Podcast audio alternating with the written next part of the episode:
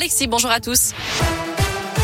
Et le point sur le trafic, hein, pour commencer. Pour l'instant, tout va bien. Pas de difficultés majeures dans l'agglomération lyonnaise. Et Bison Futé hisse le drapeau vert dans les deux sens pour la Saint-Sylvestre. Ce sera orange, par contre, dimanche dans le sens des retours. À la une, c'était à prévoir. Le variant Omicron est maintenant majoritaire en France. Il était détecté dans plus de 62% des cas cette semaine, contre 15% seulement la semaine dernière. Le taux d'incidence du Covid dépasse les 1000 cas pour 100 000 habitants dans quatre régions, dont Auvergne-Rhône-Alpes.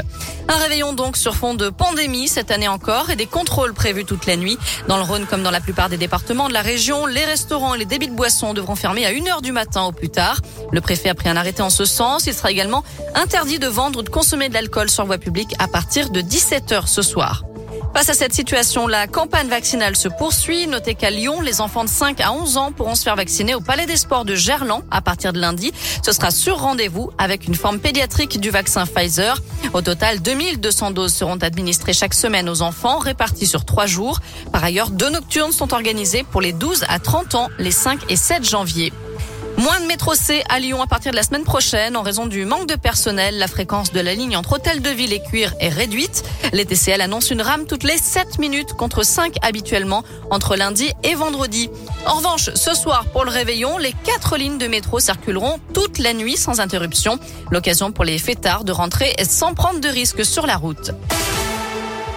Dernier volet de notre série de la semaine sur Radio Scoop, la rétrospective de 2021. Et ce matin, on revient sur les grands événements sociaux qui ont marqué l'année dans la région. Sébastien Riglet.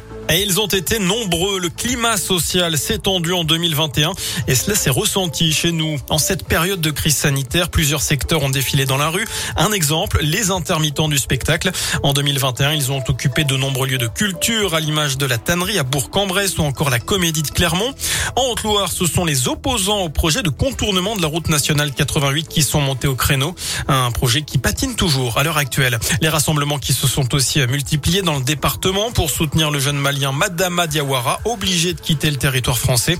Enfin, dans le Rhône, on retiendra cette grève de la faim en début d'année de deux enseignants du collège Lucie Aubrac à Givors.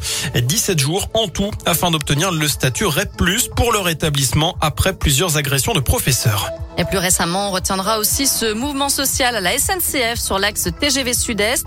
Un préavis de grève avait été déposé pour tous les week-ends de la fin d'année, dont celui qui arrive, avant finalement d'être levé. Puis on n'oublie pas non plus le secteur de la santé qui s'est fait entendre dans toute la France cette année pour demander plus de moyens pour l'hôpital.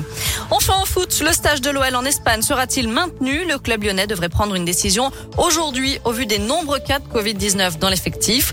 De nouveaux tests sont attendus dans la journée selon le progrès.